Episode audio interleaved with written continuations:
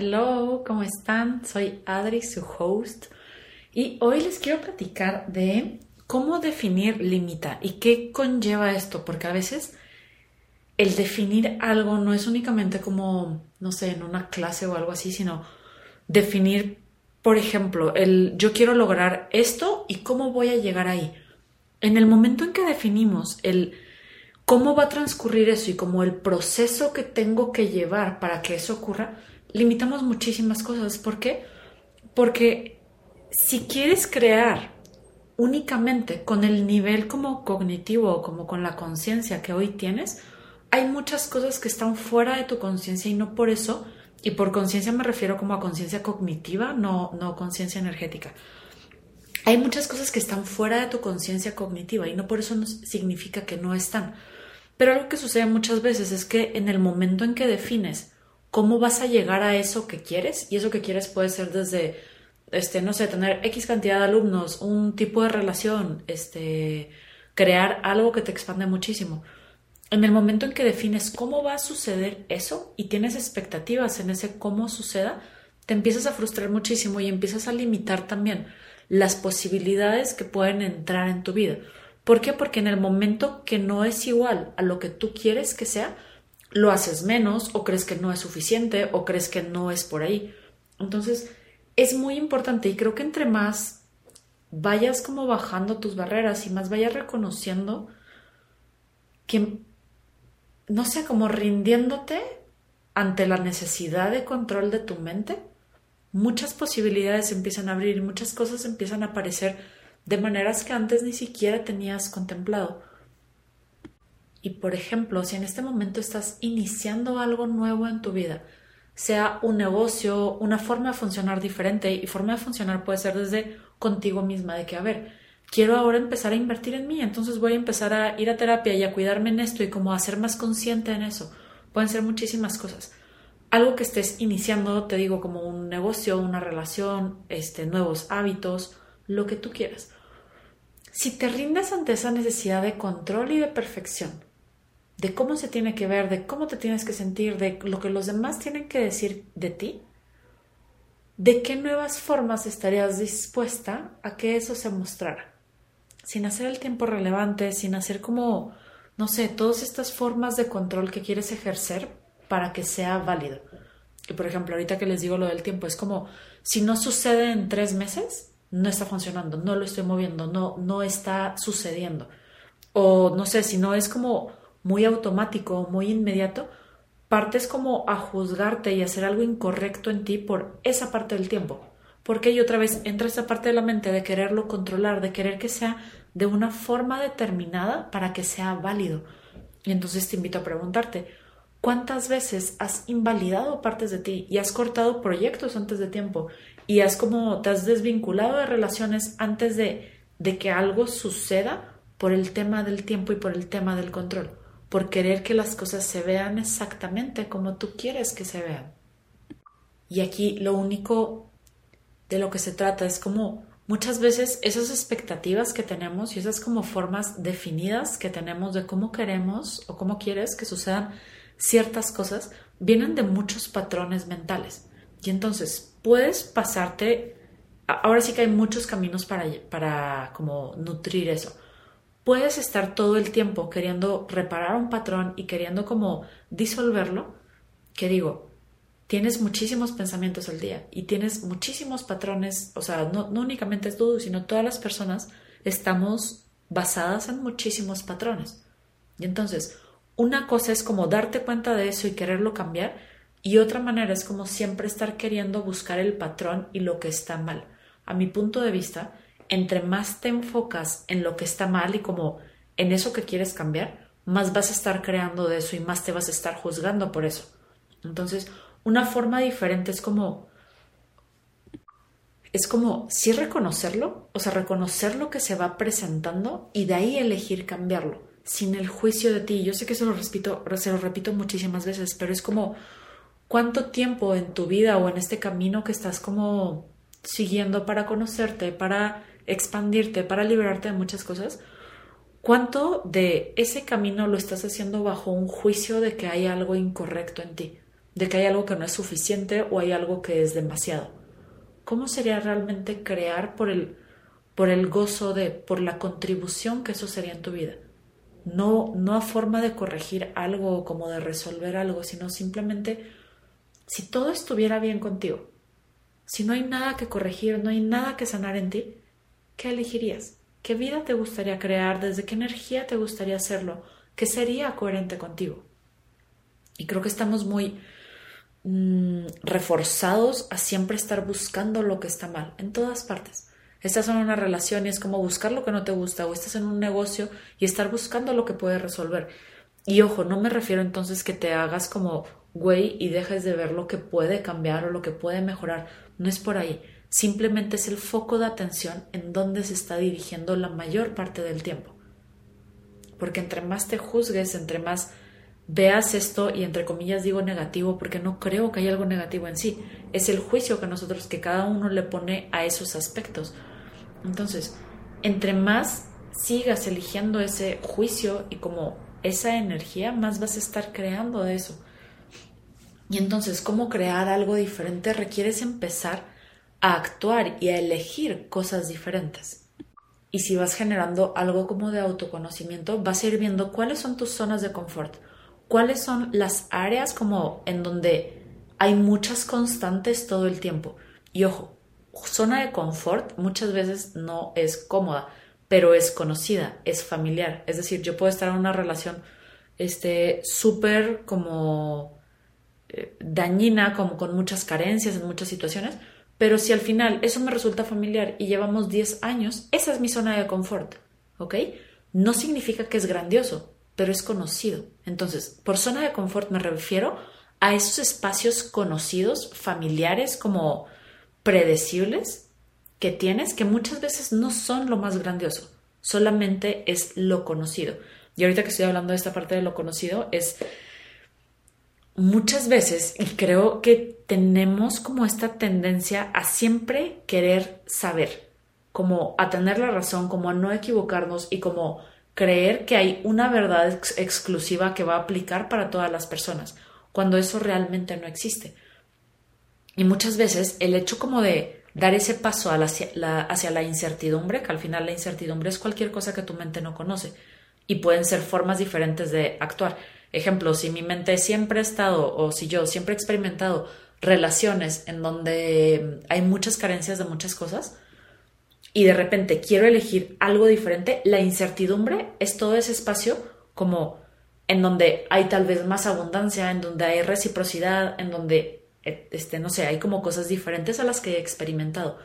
Y ese espacio, aunque sea más grandioso, aunque sea más nutritivo, es incertidumbre, porque no lo conozco. ¿Ok? Y entonces, ¿cuánta incertidumbre estás rechazando en tu vida o como evitando en tu vida que realmente traería a ti cosas mucho más grandiosas? ¿Cuánto has hecho más significativa que tú la incertidumbre?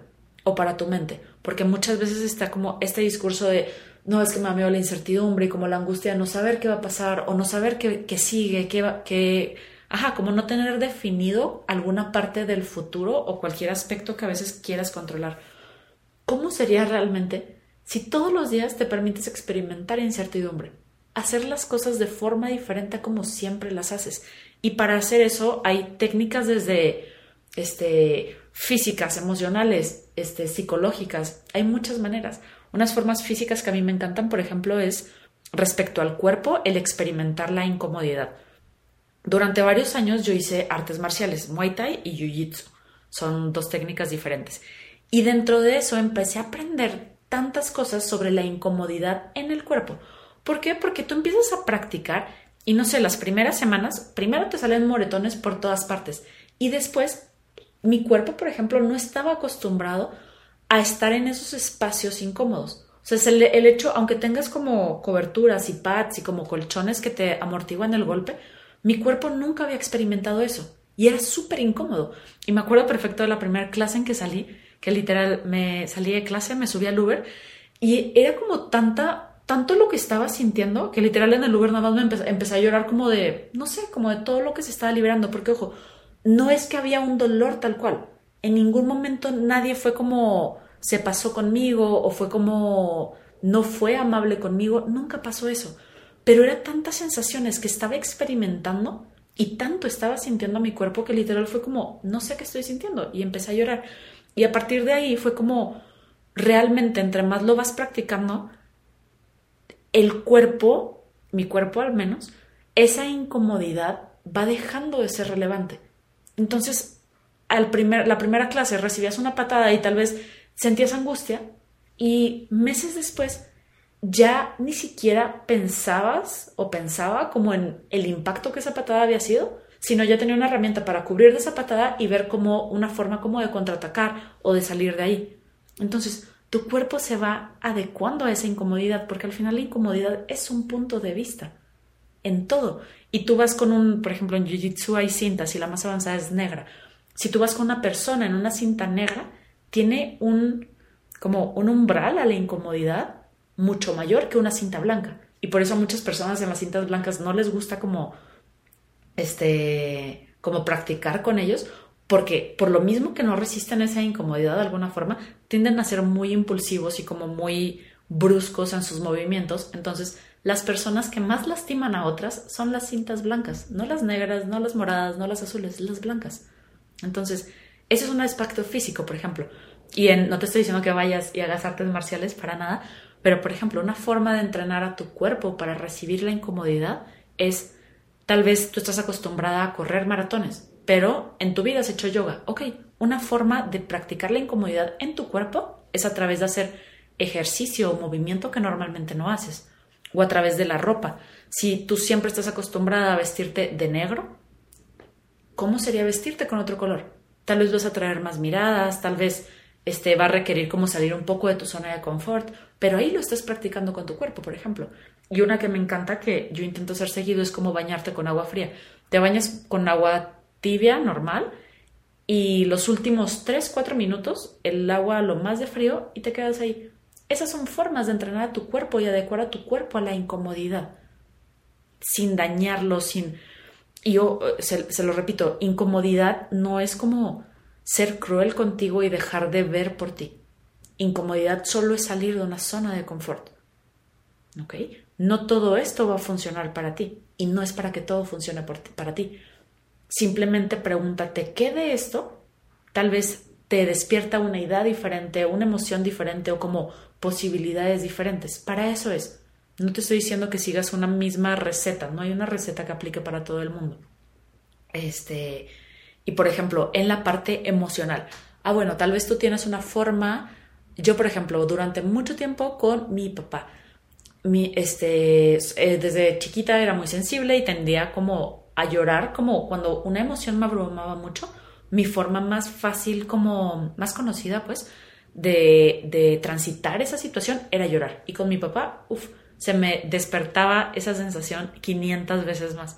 Entonces, este, me empecé a dar cuenta de eso, de que muchas veces, y me di cuenta, no sé, hace tal vez un año o dos años, de que muchas veces cuando estaba en esa incomodidad de que tal vez mi papá me estaba cuestionando algo o se estaba como imponiendo de alguna forma en una emoción o en alguna discusión, en lo que sea, mi forma segura era como llorar.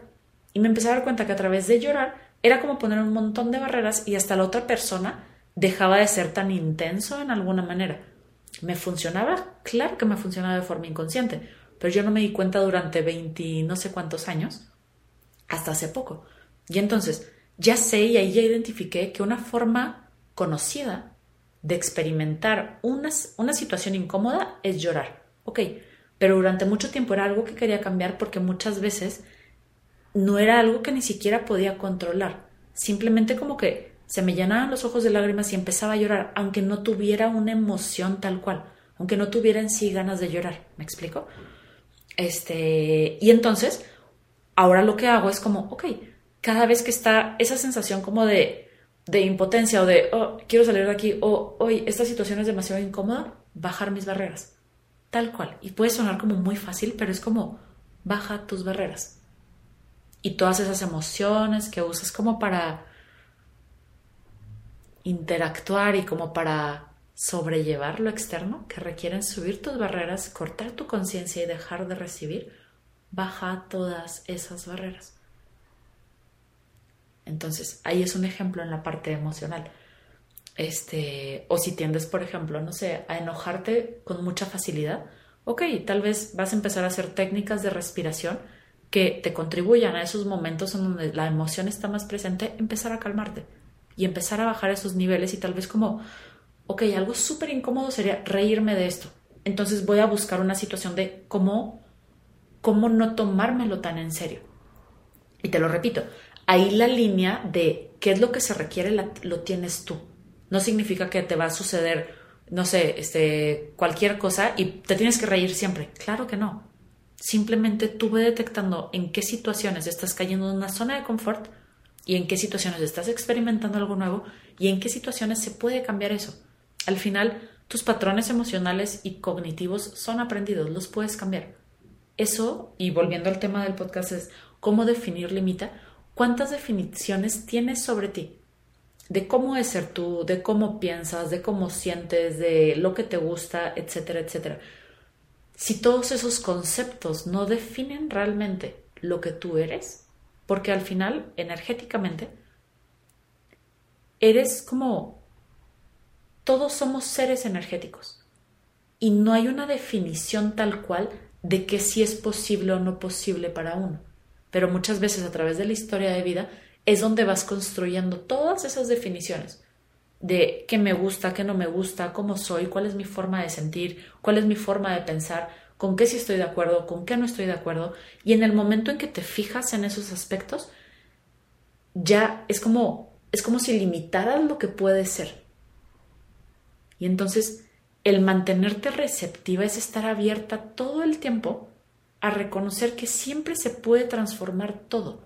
No porque toda tu vida hayas actuado de cierta forma significa que lo sigues teniendo que elegir hoy.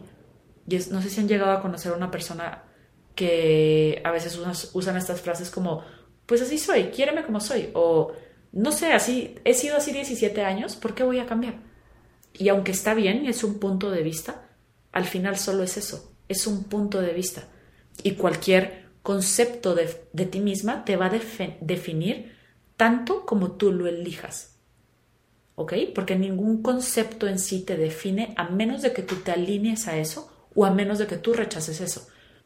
Es decir, este, el ser fría. Ok, yo me puedo alinear y decir como no, si soy súper fría, soy súper como controlada, etcétera, etcétera. O yo puedo rechazar ese aspecto de que no, yo no, ¿cómo voy a ser fría? Qué crueldad, yo soy súper sensible, yo soy súper empática y ahí, es, ahí estoy rechazando ese concepto, ¿ok?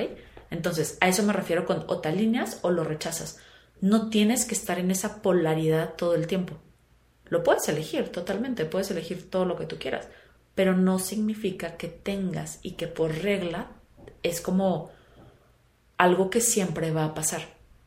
Y entonces, ahorita tal vez en lo que vas escuchando esto, tal vez van a ir llegando como muchas ideas o algunas tomas de conciencia, está bien. Puedes irlas anotando simplemente como irlas registrando en tu mente. ¿Qué partes de ti? ¿Cómo te defines a ti? Si hoy te pregunto, ¿quién eres? ¿Cómo eres? ¿qué dirías? Y aparte de los aspectos físicos, que tal vez muchas veces es lo primero que decimos, después de eso, ¿qué dirías? ¿Cómo eres tú? ¿Qué significa ser tú? ¿Ok? Y tal vez, no sé, surgen emociones o van a surgir como pensamientos de, no, es que yo soy así, soy la mediana, de, tal forma, soy súper sensible, etcétera, etcétera, etcétera. Ok, esos son solo conceptos de ti. Si no tuviera que ser tu realidad, ¿qué elegirías? Y qué es algo que sabes que es mucho más grandioso para ti, pero normalmente no te permites elegir. Y ahorita les mencionaba lo de ser fría porque este, eh, durante mucho tiempo pues igual, soy súper sensible, súper empática. Y la parte de frialdad, para mí, por ejemplo, era como, ¡Ah! ¿cómo voy a ser tan fría? ¿Cómo voy a ser así como, de alguna forma mi mente lo asimilaba como cruel? Pero viéndolo energéticamente nada más, el ser fría también es ser mucho como más directa, como más firme. Y entonces empecé a ver que en muchos aspectos de mi vida no ponía límites o no decía que no cuando realmente quería decir que no. Entonces mejor como que, no sé, como que amortiguaba o como que endulzaba un poquito las cosas para no, no ser tan directa, para no ser tan firme. Y en eso me empecé a dar cuenta que estaba rechazando muchísimo esa energía en mi vida como el de ser firme y que por lo mismo dejaba de tener dirección. Ay, dejaba de tener dirección en muchos aspectos que tal vez quería crear. ¿Por qué? Porque requerían esa firmeza. Entonces, en el momento en que me empiezo a permitir ser cada vez más, entre comillas, fría, porque ese es el concepto que pone mi mente. Es como, hay un ejemplo que es, es como un chiste o una anécdota, no sé, que es como hay cinco personas con los ojos vendados y hay un elefante. Entonces a cada persona le piden que toque una parte diferente del elefante. Y uno está en la pierna, otro está tocando como la cola, otro la trompa, otro la panza. Y le preguntan a cada uno de que, oye, ¿tú qué estás sintiendo? Le preguntan al de la pata. No, pues yo estoy sintiendo algo súper rígido, es como súper duro, es como una columna, es rugoso. Ah, bueno, yo creo que es una construcción. Ah, perfecto. Y después van con el que está en la cola. Oye, ¿y tú qué sientes? No, pues yo siento como pelito, se siente suave, es como finito. Este, yo creo que es como algún animal peludo, algo así, un peluche. Ah, perfecto. Y van con el de la trompa. ¿Tú qué estás tocando? Pues se siente como rugoso, pero también es suave, este, tienes esta textura, es medio frío, tal vez está húmedo. Yo creo que estoy tocando X cosa. Y al final todos están tocando un elefante, ¿ok? Pero si únicamente te enfocas a ciertas partes de eso, es lo que vas a percibir. Y así con la frialdad, por ejemplo. Es una energía completa. Pero si yo solamente estoy tocando un 5% que ya definí que es frialdad, dejo de percibir otro 95% de esa misma energía. ¿Ok? Y no únicamente estoy rechazando el 5%, que juzgo como incorrecto, que es la frialdad, sino que estoy, juzgando, estoy rechazando el 95% restante de eso, que tal vez alguna parte de ese 95% me va a contribuir, pero si no estoy dispuesta a recibirlo, todo el tiempo voy a estar en una cajita pequeñita de mí de que solo soy empática y sensible y que yo no puedo ser firme ni directa, ni poner un límite, ni decir que no cuando quiero decir que no. Y este, para ir cerrando, también esto sucede muchas veces en relaciones, por ejemplo. Tal vez tú tienes expectativas de cómo sea tu pareja o la persona con la que quieres estar y que tiene que ser, este, no sé, yo quiero una persona amable. Ok, y para mí amabilidad es que me invite a cenar una vez a la semana, que me dé flores, les estoy diciendo cualquier ejemplo, ustedes vayan viendo que, que resuena con ustedes, que me compre flores, que me presente con su familia, ok, perfecto. Pero de repente conozco a una persona que tiene muy presente esta energía de amabilidad, que realmente me ve, que es como que, que ve de alguna forma a mí, mi, mi ser, que me permite ser yo. Ok, eso es amabilidad también. Pero tal vez esa persona me invita a cenar una vez al mes y no me compra las flores que me gustan, porque a mí me gustan flores blancas y él me trae girasoles. No sé. Ok, si yo no estoy dispuesta a ampliar lo que ya definí como amabilidad, pues aunque esa persona esté llena de amabilidad y tenga esa energía súper presente en él, lo voy a rechazar porque no se está asimilando a los conceptos mentales que tengo de eso. ¿Ok? Entonces, estos conceptos también es una forma como de, delimitar lo que puedes recibir de otras personas. Y ahí es donde tú tienes que estar como en conexión contigo y en congruencia contigo de ¿qué de esto, qué de las flores blancas que quiero cada semana, realmente es algo que me expande? ¿Y cuánto lo estoy eligiendo por una carencia porque mi papá nunca le regaló flores a mi mamá? O porque, mm, este, no sé, a mí nunca me habían regalado flores, entonces ahora es algo que quiero todo el tiempo. ¿Ok? Ahí es donde tú tienes que estar en permisión contigo, porque viendo lo que te genera, viendo lo que las expectativas que estás generando con eso, y también como en esta flexibilidad de permitirte cambiar. De, ok, ¿sabes algo? Tal vez, aunque llevo pensando 28 años que lo mejor que me puede pasar es que me regalen flores blancas, ok, tal vez estoy dispuesta a dejar de pensar eso, como a dejar ese punto de vista. Pero esas respuestas sobre ti únicamente las tienes tú. Nadie te las va a decir, nadie te va a decir lo que es correcto para ti porque no hay algo en sí que sea correcto para ti, ¿me explico? Tú lo vas eligiendo constantemente. Y entonces, pues bueno, es una elección constante y es un cambio constante, pero primero que nada requiere estar en la incertidumbre de si no me regalan flores blancas, ok, tal vez va a ser incómodo recibir las amarillas al principio y tengo un montón de puntos de vista de las flores amarillas. Ok, pero si estoy dispuesta a pasar por esos breves periodos de incomodidad que implican ir más allá de lo que ya definí, muchísimas cosas empiezan a mostrar. Entonces, permítete ser más flexible contigo, con tus conceptos, con lo que ya definiste que tú puedes hacer o no puedes hacer. Y esto va desde cosas tan simples como que tú nunca cocinas o que tú nunca haces cierto tipo de ejercicio o que tú nunca vas a ciertos lugares de la ciudad. ¿Cómo sería sí hacerlo? ¿Qué es lo que hay detrás de eso y qué es lo que no te lo está permitiendo cambiar? Si reconoces que todas tus elecciones abren posibilidades diferentes y si lo que estás buscando en tu vida es un cambio de cualquier tipo, pues se va a requerir elegir cosas diferentes. ¿Ok? Y un cambio puede ser de cualquier forma, puede ser de ciudad, puede ser de puesto, puede ser tener más gozo en tu vida, puede ser tener una relación diferente con el dinero. Todos esos son cambios. Y cualquier cosa que deja de moverse se estanca y muere. Siempre hay movimiento en el mundo. Donde tú lo veas, puedes ver una planta que tal vez está quieta, pero realmente está creciendo, realmente está absorbiendo todos los nutrientes a través de sus raíces, realmente si la grabas como en cámara rápida se mueve con el sol. Siempre hay movimiento, en todas partes. Entonces, todo lo que te sigues contando que tú no tienes movimiento y no requieres movimiento cuando realmente es una parte natural de ti, lo puedes liberar ahora. Y eso es todo por hoy. Se los quería compartir.